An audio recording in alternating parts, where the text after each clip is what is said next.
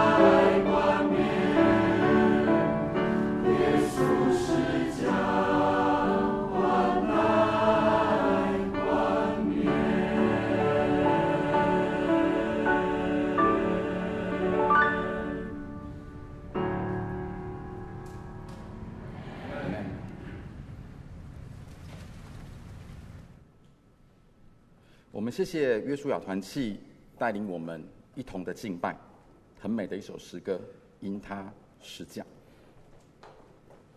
我们接下来一同来读今天的信息经文。今天的信息经文是在尼希米记的三章一到五节。尼希米记三章一到五节。尼希米记的三章一到五节。我们如果翻到了，或者是在周报上，我们一起来读。尼希米记的三章一到五节，第一节，请。那时大祭司以利亚时和他的弟兄众祭司起来建立羊门，分别为圣，安立门扇，又逐城墙到哈米亚楼，直到哈南叶楼，分别为圣。其次是耶利哥建造，其次是因利的儿子撒克建造。哈希拿的子孙建立鱼门、架横梁、安门扇和栓锁。其次是哈哥斯的孙子乌利亚的儿子米利莫修造。其次是米士撒别的孙子比利加的儿子米舒兰修建。其次是巴拿的儿子撒都修脚。其次是提哥亚尔修造。看他们的贵族。不用肩担他们主的工作。今天在我们当中讲传讲信息的是士冠牧师，信息的题目是名不虚传。就是谁的名字不虚传呢？我们一同来请呃士冠牧师，行。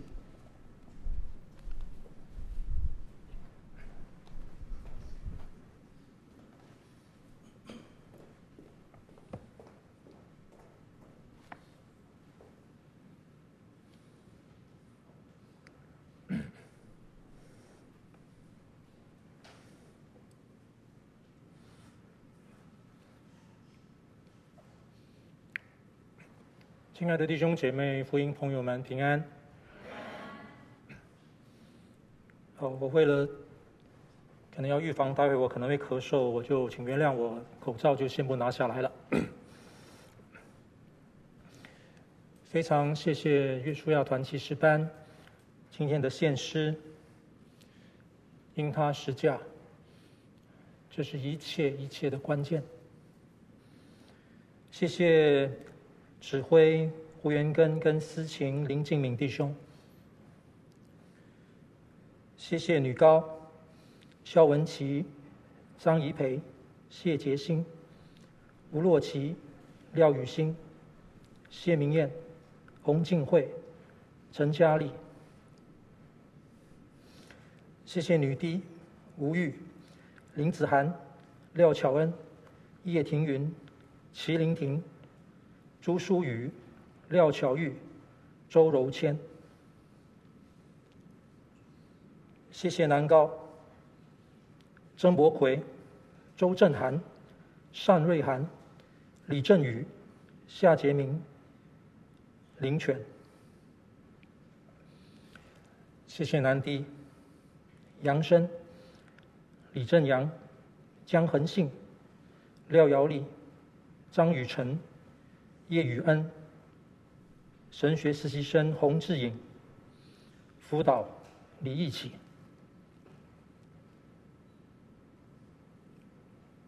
谢谢你们。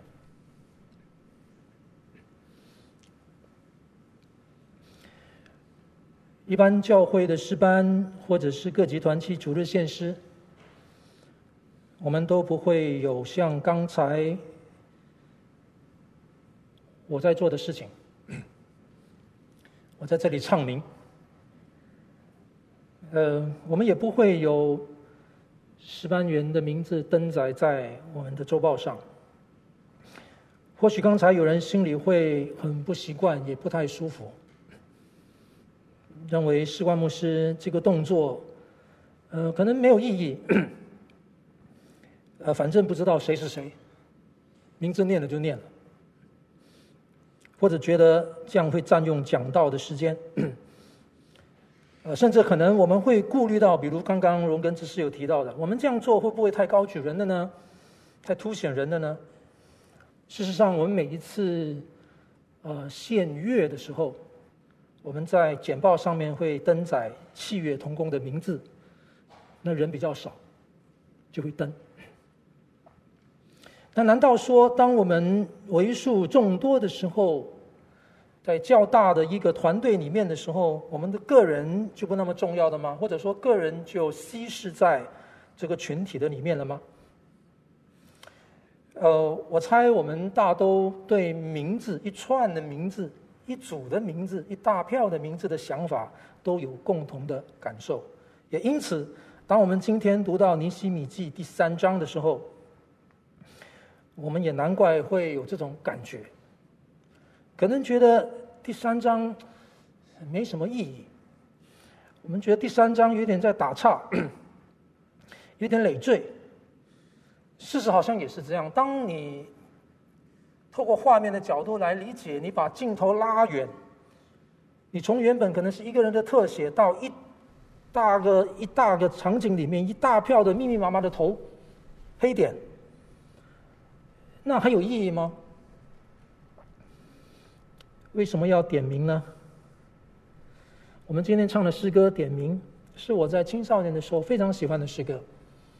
但后来我发现，我这么喜爱的诗歌，要唱它的机会越来越不多，因为越来越少唱了。我猜也是，现在的年轻人谁喜欢点名啊？我想长辈我们也不喜欢点名。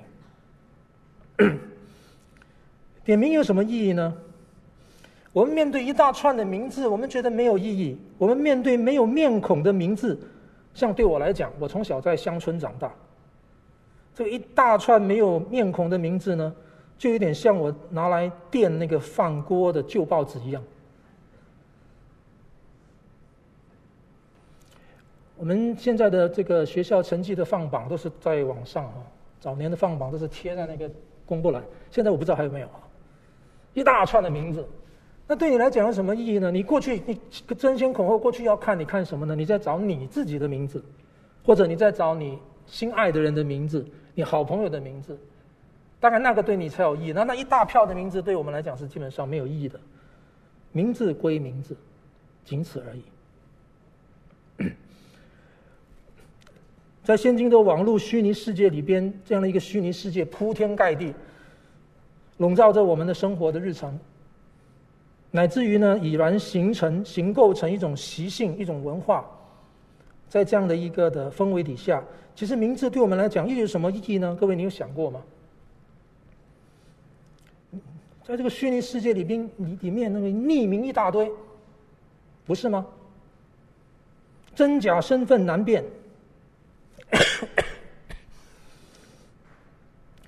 很多人在网络世界、虚拟世界里边不愿意出具真名。似乎以为不用真名可以摆脱那个名字对他的束缚，哎，这很奇怪哈，名字居然对你有束缚。以为可以摆脱摆脱那个真名，用假名用这个匿名，因此可以为所欲为。其实终究我们每一个人，你发现我们都需要真名，我们每个人都有一个名字。即使你可以去台湾是在哪里？民政署吗？改你的名字啊！你仍然还是要有一个名字，你要去用一个正式的名字去面对一个正式的场合。你要用一个正式的名字去承载一个身份。你来到法律，你来到财产，你来到工作，乃至于在整个社会的秩序的里边，你需要一个名字。那究竟什么是名字呢？名字对我们的意义是纯然中性的吗？我们应该如何看待名字呢？我们又如何看待一大串可能对你对我来讲没有意义、没有面孔的名字呢？像今天的经文，且慢啊！今天的经文恐怕不是你和我这样想的，没有意义、累赘、多余、占篇幅。刚才我念值班员的名字占讲道的时间，不见得。为什么今天会以名字作为我讲道的主轴呢？各位，尼西米记一共有十三章，在整本尼西米十三章的里边，居然有七个名单，够多吧？今天第三章是第一个名单，讲到建造城墙的名单，建造城墙者的名单。到了第七章那边有被掳归回者的名单，第七章的被掳归回名单是可以跟以斯拉记的第二章被掳归回的名单彼此呼应参照。尼希米记第十章那边讲到签名立约者的名单，到了第十一章的上半段讲到居住在耶路撒冷城内的那些人的名单，下半段讲到居住在耶路撒冷城外的那些人的名单，到了第十二章那边讲到第一次。跟所罗巴伯归回的那些祭司和利未人的名单，到了第十二章那边讲到，当城墙落成以后，他们举行奉献礼队伍的名单，洋洋洒洒的名单。累赘吗？多余吗？那可能是误会。如果我们认为它累赘，我们失掉许多的瑰宝。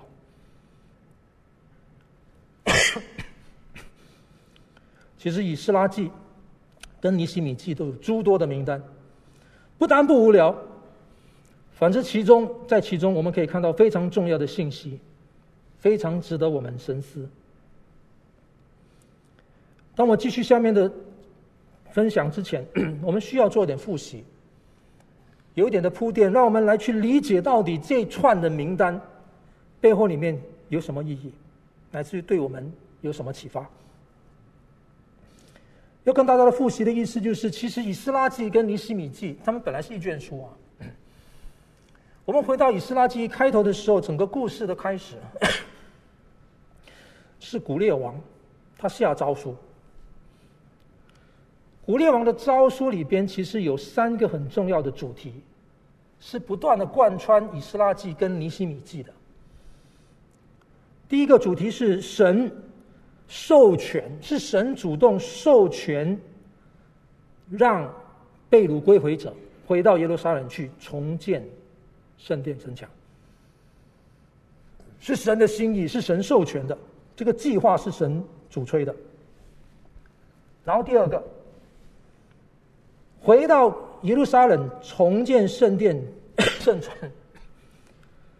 是他们回去的最至重要的目的。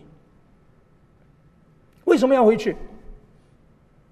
回去不只是思乡愁，回去不只是回去他们熟悉的地方，回去的目的就是要重建圣殿城墙。第三个也是跟我们今天主题相关的，在古列王下的诏书里边有一个很重要的主题：神这个诏书不是只给某某这位领袖、某某那位领袖的，这个诏书是给全体的子民。全体的子民都包含在这个计划当中，而且都担任了基本的任务。这个全体的子民不单只是那些回归的子民，连没有回去的人都包含在这个计划的里面。因为在古列王的招数的当中，他吩咐有回去的、没有回去的，都要在各样的事上甘心献上礼物。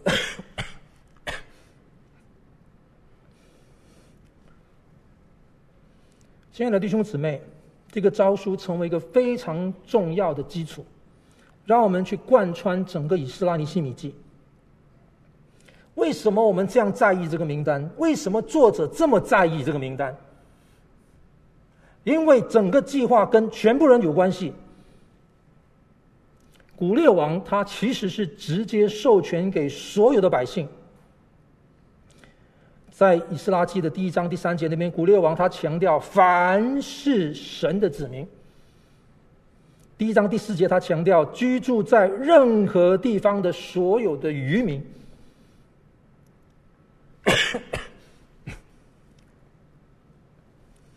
以斯拉跟尼希米他们领导的这个改革，不限于少数的人，而是为了要改变所有归回的犹大人。这整个群体，无论是直接参与行动，或者间间接可能在外观望的，一起参与这整个的归回的计划。两卷书都在强调，神的百姓都要来得到圣洁，得到洁净，才能够重建他们的国家，再次蒙神的赐福。所以，在这个前提底下，我们来看待这些的名单。今天是第一个。后面还有六个。那到底在今天第三章里边这些名单在讲什么呢？讲到这些的尼尼西米他怎么样的来分配工作，把整个城墙建造的工程分段，然后再把所有回归回的老百姓全部的人分组，去进行所有的工作。就曾经有研究的学者就做研究啊，在这里呢，整章的圣经里边一共分的多少段呢？你可能可以自己算，但可能你的算法跟解经家他对这个经文背景的了解，包含考古学的研究的算法不太一样。保守的来算，这里尼西米他把整个当时的耶路撒冷城的城墙分了大概四十五段，从北开始，逆时针方向绕一圈，他分了大概四十五段。那我们也可以从经文里面发现，整个城墙最关键的是它的城门，有十个城门。这些城门既是他们作为耶路撒冷城的重要的交通的要道、出入口，但同时也往往是敌人来攻击的攻击的时候的重要的一个破口，所以要特别的注重这个城门的保护、城门的这个重修。刚才我说从北开始，你就注意到。在北边有两个门，就是第一节的阳门跟第三节的鱼门。如果你有资本圣经或者你有电子版的圣经，邀请你可以透过跟我一起来看。然后呢，到了它的西边，它逆时针方向，在西边这边也有两个门，第六节的古门，古典的古，跟第十三节的谷门，山谷的谷，两个古门在西边。到了南边，它下面是很狭小的。到下面的时候是狭小的，南边非常的非常的小，非常的短。那边有一个门叫做粪产门，我们知道的很熟悉的哈，米田共。那地方是他们乐色常常会出去的地方。然后就开始往上走，东边很长的一条，东边这边记载了十五节的泉门，二十六节的水门，二十八节的马门。二十九节的东门，三十一节的哈米佛甲门，一共有十个门。这关键的十个门是他整个重修、重建这个城墙的重点。那当然，边防的这个所有的城城墙都很重要，分得四十几几个段。然后他就把全民分批来指派他们在这些不同的段落里面去工工作。我们看那个经文的顺序。我们觉得他工作也是一个顺序，好像哪里做完了就做哪里，其实不然。分派完了之后呢，他们事实上是同步进行。这四十几个段，所有的分组人员是同步进行。这个分组的里边，我们刚才说的名单，它不是每一个人的名字都记在上面，但是他把重要的可能是那些分组里面的 leader，那些的领袖。关键的领导人物带领的人的名字都记在上面。那如果你数一下，《尼希米记》第三章里边，不要讲父名啊，就讲他的本人的名字。什么叫父名？哈，父名我们知道犹太人他们的名字会展现他们的父亲或者是祖父。我在马来西亚长大，马来人呢也是这样啊。马来人的名字，他基本上他的名字会呈现出他爸爸是谁。马来人的 bin 是男生。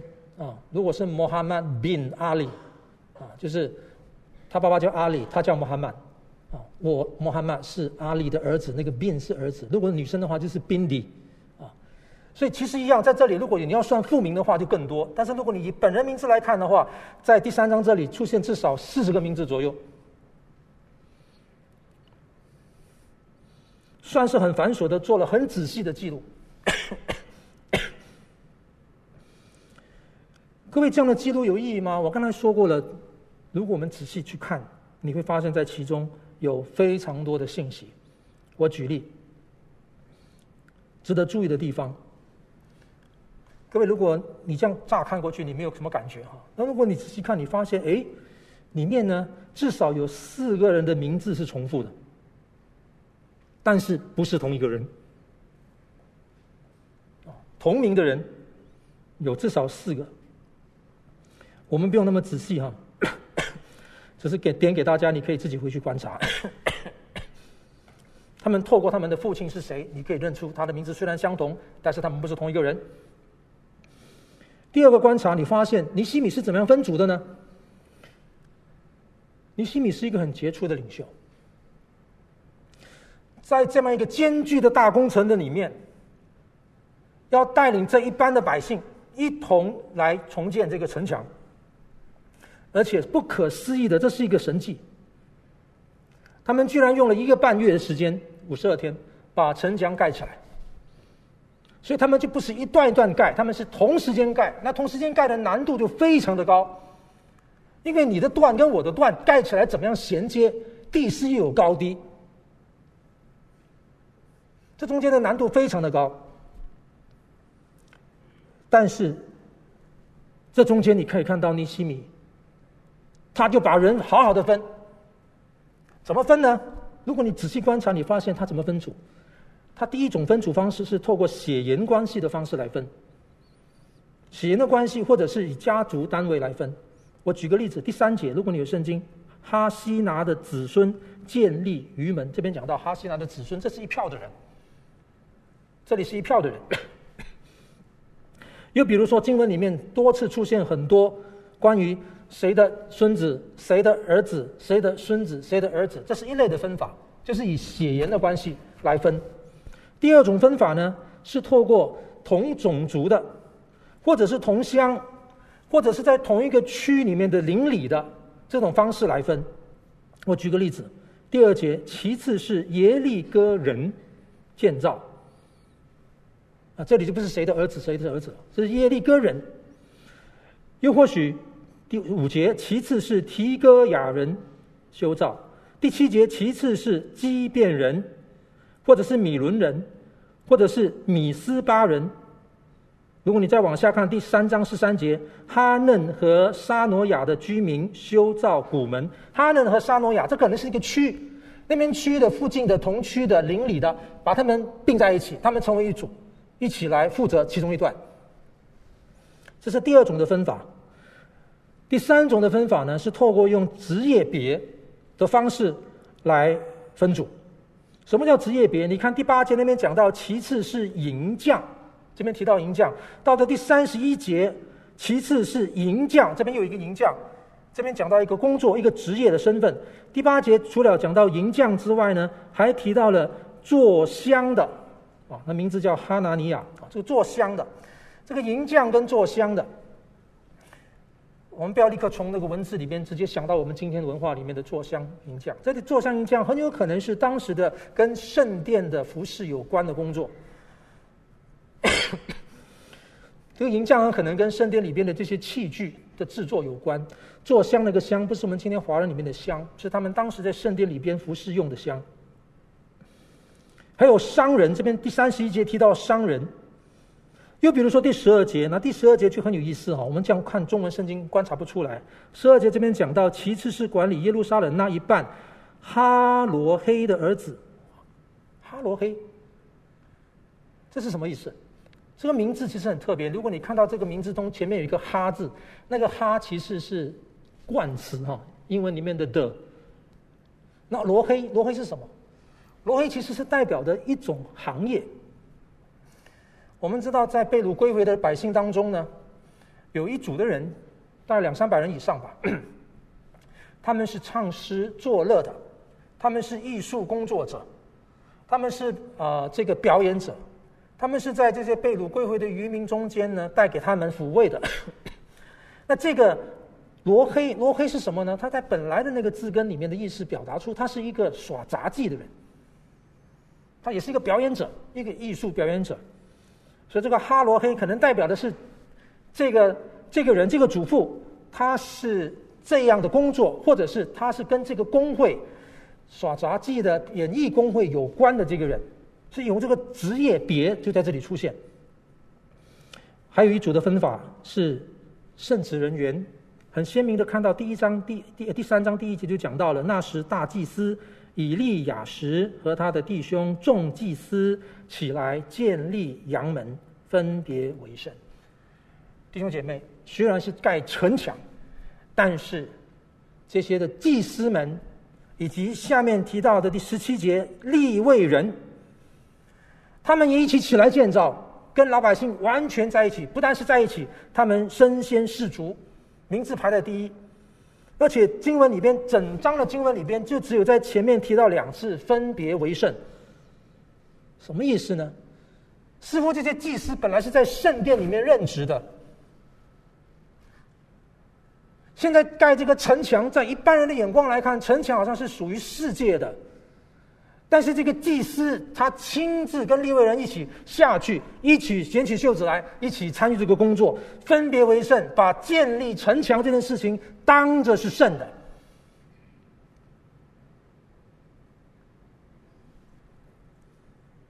还有一种分法，各位你可能没有想到，如果你注意看第九节、第十二节、第十四节，那边有个共同出现的字。第九节那边讲到，其次是管理耶路撒冷一半的；第十二节，其次是管理耶路撒冷那一半的，就另外一半；第十四节，管理伯哈基林；第十五节，管理米斯巴。第十六节，其次是管理柏树一半；第十七节管，其次是管理基伊拉一半；然后第十八节管理基伊拉那一半，另外一半，管理管理管理管理。各位，这是什么？刚才讲的那些管理后面那个名词，是当时的行政区。所以这些管理这些行政区的，其实他们是行政的区的长官。耶路撒冷里面内部你有分不同的行政区，它外围也有。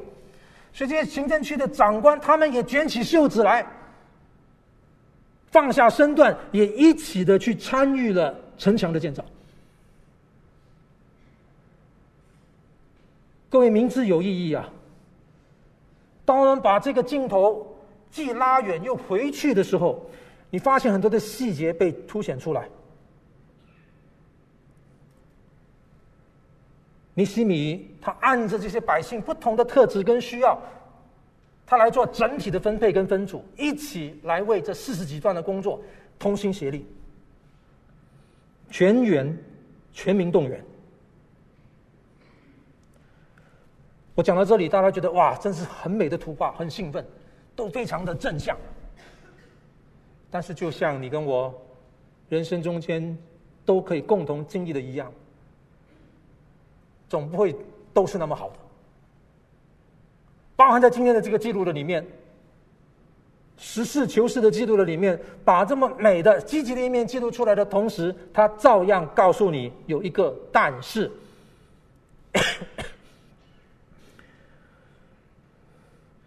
各位，这里有一个但是出现在哪里呢？第五节，其次是提哥亚人修造，但是，当我们以为他们全民这么同心团结的时候，出现了一个但是，在提哥亚人中间，他们的贵胄、他们的贵族不用兼担他们主的工作。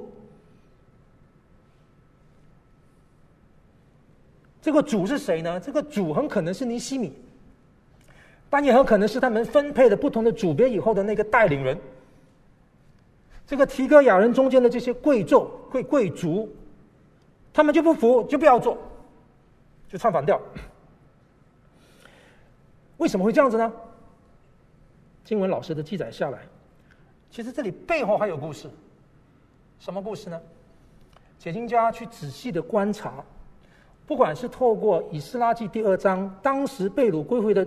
名单的全名单里边，或者是下面尼希米记第七章被掳归回名单再写一次，完整的名单里边去细细观察，发现这两份名单里边都没有提哥亚人。原来提哥亚这个地方，提哥亚其实是阿摩斯先知的家乡，他大概在伯利恒以北二十几公里以外一个小镇。所以，就有学者可能在推测，说不定当年被掳出去的人当中，在这个小镇里面的提哥亚人，大部分都留在这里，没有被掳走。若这个观察是对的话，那就表示说，这些被掳归回的人跟提哥亚人，其实他们中间已经有距离了。所以这次当这些思乡情切回来要重建圣殿城墙的这些回归的犹大人，这些百姓。要一起这么努力去去去工作的时候，这个一直留在提哥亚这个地方的人呢，可能他们就觉得没没感情，我跟你没感情，我跟你不能不那么熟，我也不想插一手，可能有这个背景，这些的贵族贵胄，这些的贵族，那不管是什么原因，这里出现了一幅不太美的图画了，似乎看来是一片祥和。但是却出现了一个但是，这段经文我们可以继续观察，还有一个很重要的地方是值得我们去学习的。不断出现的字眼在第三章第十节。其次是哈路莫的儿子耶大雅对着自己的房屋建造。请看二十三节。其次是便雅悯与哈述对着自己的房屋修造。下面一句，玛西亚的玛西亚的儿子亚沙利亚在靠近自己的房屋修造。第二十八节，从马门往上，众祭司各对自己的房屋修造。到了二十九节，沙都对着自己的房屋修造；到了三十节，米苏兰对着自己的房屋修造，对着自己的房屋，对着自己的房屋，什么意思？就在他自己的家附近哦。你心里把一些人 分配工作的时候，就负责在他家附近的城墙。这里至少出现了好多次。哇，这个安排真好哎！各位，我们这段这两三年哈，疫情我们居家上班多好，方便、自由。各位，这个安排其实真的非常人性化，不是吗？第一，它的好处是，当你要负责你自家附近的城墙的时候，哎，这你自家附近的城墙，你为了你自家的安全，你当然会很用心上工作了，把它做得很好。当然，更重要的就是，当你被分派要负责你自家附近的城墙的时候，因为是你家附近。自从回归以后，他们在那个地方出没，他们当然对自己的附近的环境比较熟悉。因此，当他们要去重修他附近的这个城墙的时候，因着对环境的熟悉，很可能可以降低他们在技术上的困难。当然，那个好处包含他们省时省力，又可以增加效率。更重要的是，是我们下个礼拜的经文。其实第二章已经发生了。他们要重建这个城墙的时候，他们面对反对，昌巴拉他们那一党的人，那个反对是越来越厉害。到下个礼拜第四章的经文就更厉害了，威胁就来了。所以当他们分配到在自家附近重修这个城墙的时候，他们可以就近家里，可以一方面警惕保护家人，可以灵机应变。这段经文我们如果再观察。你发现有一个地方非常特别，整章的圣经都是男丁，他是唯一在十二节出现的妇女。其次是管理耶路撒冷那一半，哈罗黑的儿子沙龙和他的女儿们修造，这里女性参与了。有人就说，很有可能是因为沙龙他没有儿子，他只有女儿，所以当他家族参与的时候，他女儿出来。但也可能不是这样，而是要表达出整篇的整章的这个名单的里面，要衬托出来是一个非常正向、积极的一个角度。全民动员到一个地步呢，所有人都下去，包含女生也下去了。而这个伏笔呢，一直到了尼希米记第十三章，他们城墙建立完，他们礼拜的时候，那些妇女起来唱歌赞美上帝。各位，这真是一幅非常非常美的图画。虽然中间我要说，仍然有那一批的贵胄，当然可能还有人不参与、不合作、扯后腿。这个整段经文还有一个更重要的地方，让我们看到每一个参与的，不单是积极的参与，他们也很热心，甚至热忱到一个地步呢。他们是加码参与的。第四节这边提到一个人，两个两个人。一个人叫做米利莫，一个人叫做米舒兰。这两个人其实不单只是在第四节这边被分配到他们要负责的那一段，你看到在下面的经文到第二十一节，米利莫又再去造一段。到了第三十节，米苏兰他除了造他第四节所讲的那一段，他到三十节那边他又去再造另外一段，等于他去多做了一份参与别人的工作，就可能帮助别人。他们非常的积极，非常的热忱。相对于这个提哥雅的这些贵胄的那种冷漠、袖手旁观，就有一批的人，好像似乎要去取代那个袖手旁观的，包括提哥雅自己的人。提哥雅的贵胄不想参与，但是提哥雅的百姓们，却在后面的时候又去做了一段。第二十七节，各位，这是经文的细节，你可以看到这些老百姓他们的积极。我对这段经文其实最感动我的地方，其实是出现那个字最多次的那那那句话。各位，刚才龙根执事带大家读圣经的时候，你有发现到你一直在读那几个字吗？什么字呢？其次是，其次是，其次是。在分了这么多组过后，不同段落的工程过后，然后呢，就一个一个的告诉我们他怎么样分，分的负责范围在哪里？其次是，其次是，谁负责哪一段？其次是谁负责哪一段？各位非常简单的中文三个字，其次是，你你跟我读过去就没什么东西了。但是如果你跟我设身处境的去想一下，这是多么美的一幅画。刚才我们提到尼希米也以职业别来分组的时候，请你注意哦，从头到尾这里完全没有提到建筑师，这里没有设计师，这里没有好像看来真正懂得工程的人呢。当然我们很难想象，说不定有，而是没有这记载在当中。但是整体呈现出来给我们看到是，它是个杂牌军之类的东西。但是因为他们的其次是其次是。大家委身在其中，众志成城，同舟共济，简直不可思议！就那样的静悄悄、同心的五十二天完成的耶路撒冷城的重建，就因为这个其次是，其次是。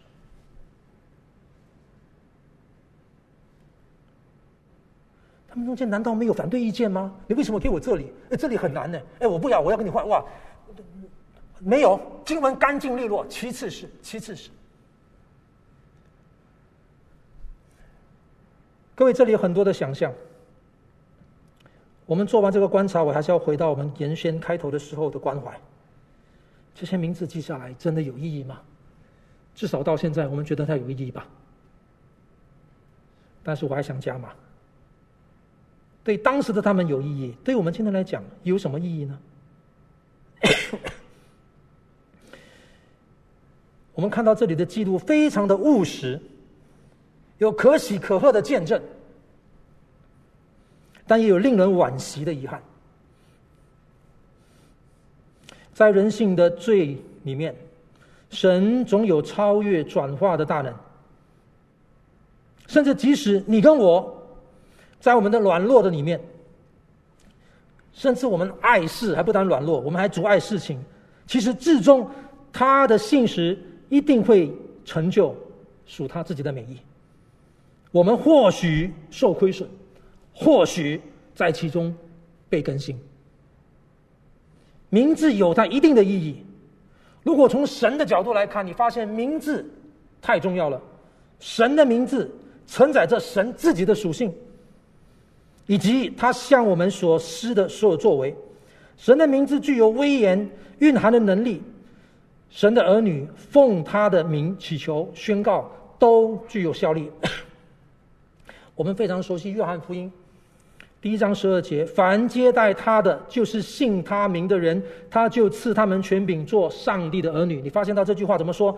凡接待他，他就是耶稣基督。凡接待他的，就是信他名的人。信他名跟接待他画上等号。接着在第二章二十三节。约翰说：“当耶稣在耶路撒冷过逾越节的时候，有许多人看见他所行的神迹，就信了他的名。本来看到耶稣行神迹，就信耶稣就好了，他就信耶稣，他没有句号，信他的名，又把他的名跟耶稣这个人跟他的作为画上等号。”乃至于到了我们非常熟悉的约翰福音三章十六节，神爱世人，甚至将他的独生子赐给他们，叫一切信他的不至灭亡，反得永生。到了十八节，反过来讲的时候呢，相信他的人不被定罪，不信的人罪已经定了，因为他不信上帝独生子的名。一直写到约翰福音第二十章要结束的时候。但记这些事，要叫你们信耶稣是基督，是上帝的儿子，并且叫你们信了他，就可以因他的名得生命。他的名跟他以及他的作为、他的救恩是完全在一起的。名跟人，名跟他自己是完全的在一起。这是从神的角度来看。那在人的这一端呢？当然，如果我们站在人这一端来讲，名字似乎好像比较没有像神的名字跟神自身的关系密切到这个地步。人的名字好像不见得会完全承载这个人的属性特质。如果我叫陈温柔，可能我非常粗暴。不过，在整个社交的场合里面，名字仍然在代表着一个人的时候呢，会被赋予当事者他特有的特质、权柄或者亏损。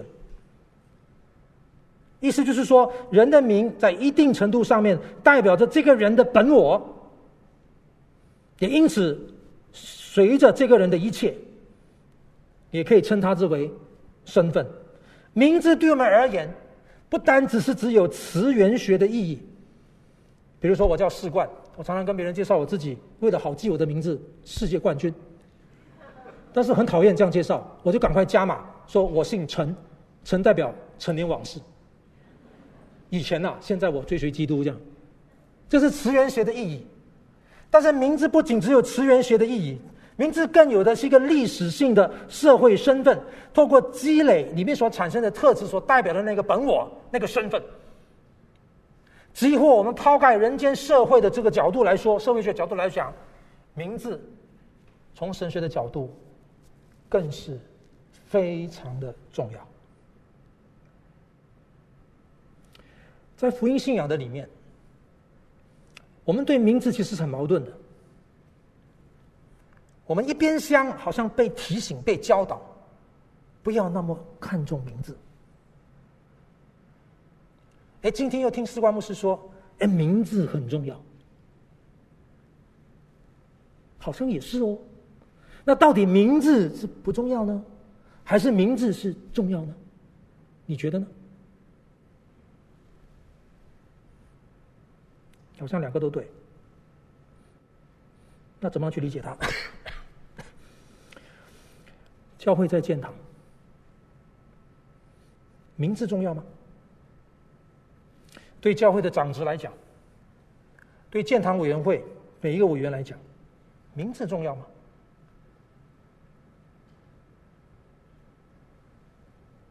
谁的名字摆前面？谁的名字排上面？对全会众来讲，名字重要吗？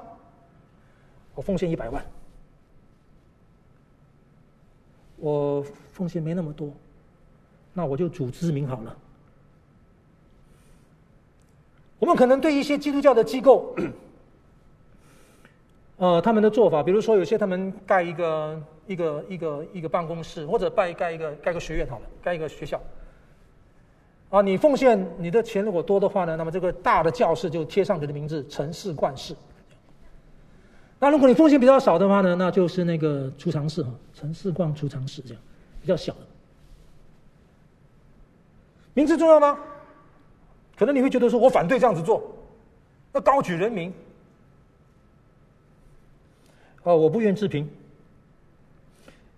但是回到今天我们的主轴，各位为什么尼西米记第三章这边，乃至于后面还有很多名单？它记载在圣经里边，它有它一定的意义。它回过头来对我们可以说什么呢？各位，名字真的是重要。我刚刚说，回到神学，回到上帝的救恩的角度来理解的话，以赛亚书四十三章第一节：雅各啊，创造你的耶和华；以色列啊，造成你的那位。现在如此说，你不要害怕，因为我救赎了你。我曾提你的名召你，你是属我的。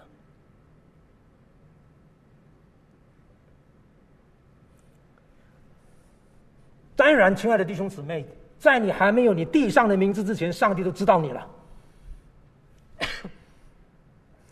即使今天我们参与建堂，你奉献，你像这个尼西米就尼西米，你第三章这里所讲的这些全民一起动员起来。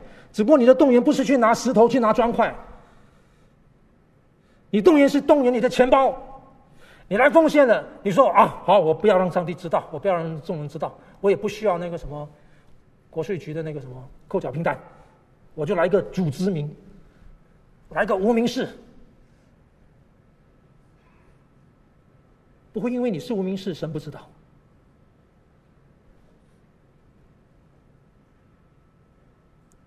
主就已经呼召你了，你是属他的。各位，名字真的重要。刚才荣根执事在带领聚会的时候告诉我们，启示录的生命册。各位亲爱的弟兄姊妹，生命册不是到了启示录才出现的，生命册一早在出埃及记就出现了。当摩西看到百姓犯罪的时候，他在神面前痛苦祷告。祷告痛苦到个地步，主啊，求你赦免，不然把我从你的生命、你的册上名字除掉，把我名字除掉。从摩西五经的出埃及记，这个册、这个名就被凸显出来了。当然，贯穿整本旧约跟新约里边还有很多，我们可以做很多讨论，今天不谈。但是我要透过这里，要回过头来讲一件事：尼希米记第三章带出一个很重要的信息。归回重建，它不是小部分人的事情，它是全民的事情，是上帝眼中每一个人的参与。名字代表的是身份，名字代表的是责任。有些时候，我们今天受这个世俗文化的影响，确实，我们不应该这么爱名字，不应该爱名字背后里面所代表的名誉、名望、名分。但是我们要知道，神就是这么在意我们。背后这个名字代表的是神的眷爱，跟他对我们的召命。这个召命的背后里面是一种使命，是一种责任。哪怕你跟我觉得我们自己很微小，各位有些时候我们真的不要假谦卑啊！不要算我一个啦，我我我没什么能力，我我小咖一个，我在教会里面嗯。没没什么，弟兄姐妹，你不是没什么，你也不可能没什么，因为上帝对你对我每一个人，他有他自己至终美好的心意，他以他你的名字来呼唤你。再到了约翰福音，刚才我们讲过，约翰福音对名特别的敏感。耶稣基督讲到好牧人的比喻的时候，讲到什么呢？讲到羊的门的比喻，讲到什么呢？好牧人认识他的羊。好牧人是按着名字叫他的羊，领他们出来。他认得这个羊，羊也认得他的声音。我们没有任何一个人在神面前觉得自己 nobody，觉得自己谁都不是。当然，我们也没有任何人一个人在神面前觉得自己哇，I'm somebody。你的这个 somebody 是因为神爱你，他眷顾你，他保抱你，他怀揣你，他要使用你。使用你的方式，使用你的程度，使用你的地方，使用你的领域，可能不太一样。但是神要用你，这位圣洁、大而可畏，不断是在以斯拉记，也在尼西米记出现的对上帝的形容，大而可畏的这位上帝，他要用你，用我去做重建的工作。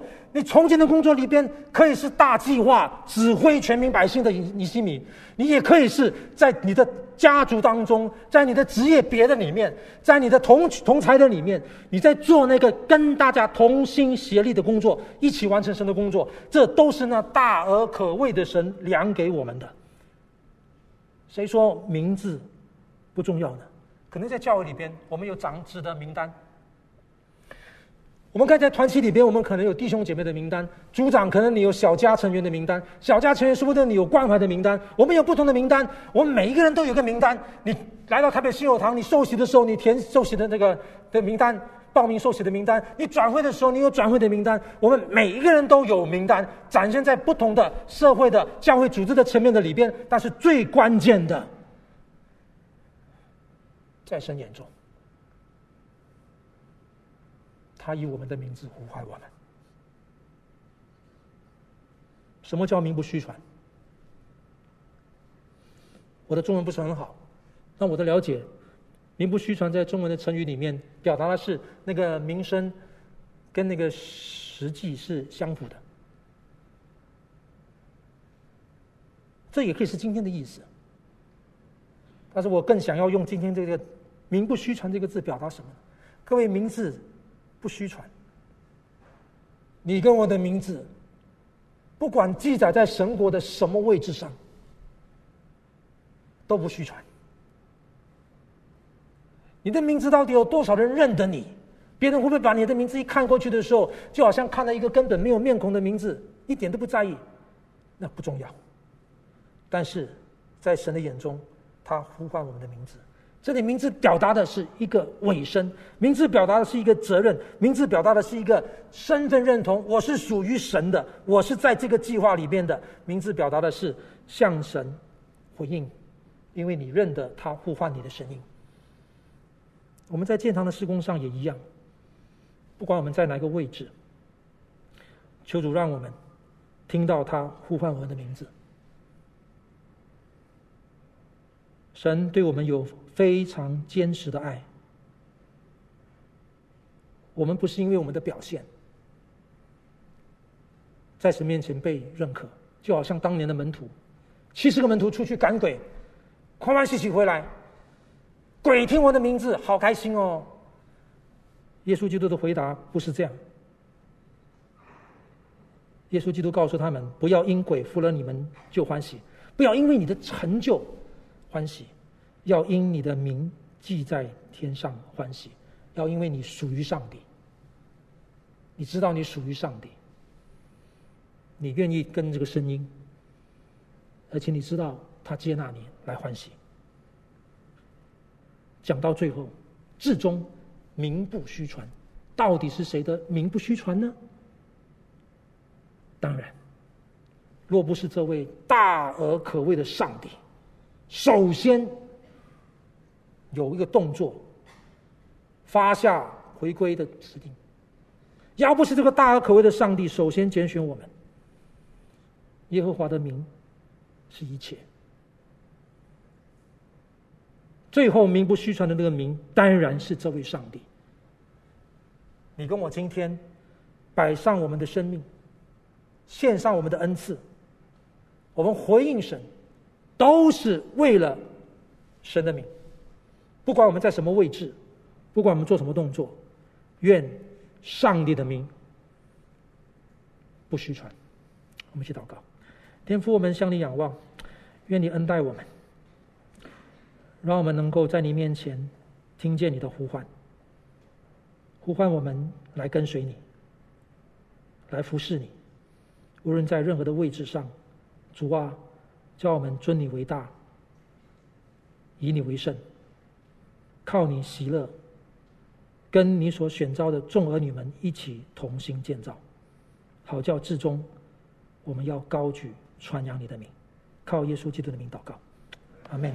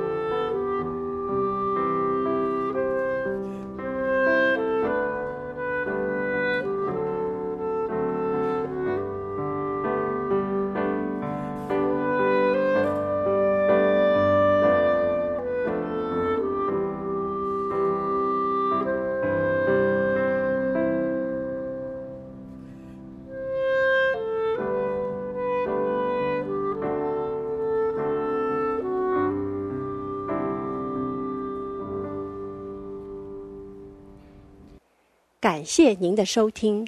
若需进一步详细资讯，请上本堂网站 www 点 hfpchurch 点 org 点 tw。